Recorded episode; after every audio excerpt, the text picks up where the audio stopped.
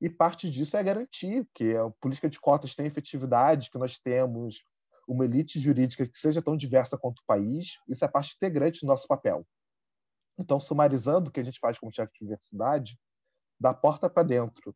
É uma preocupação que nós temos. mantemos a diversidade que nós temos hoje ao longo do tempo, é pensar em políticas de promoção de mulheres. Nós somos um corpo hoje que é majoritariamente formado por mulheres,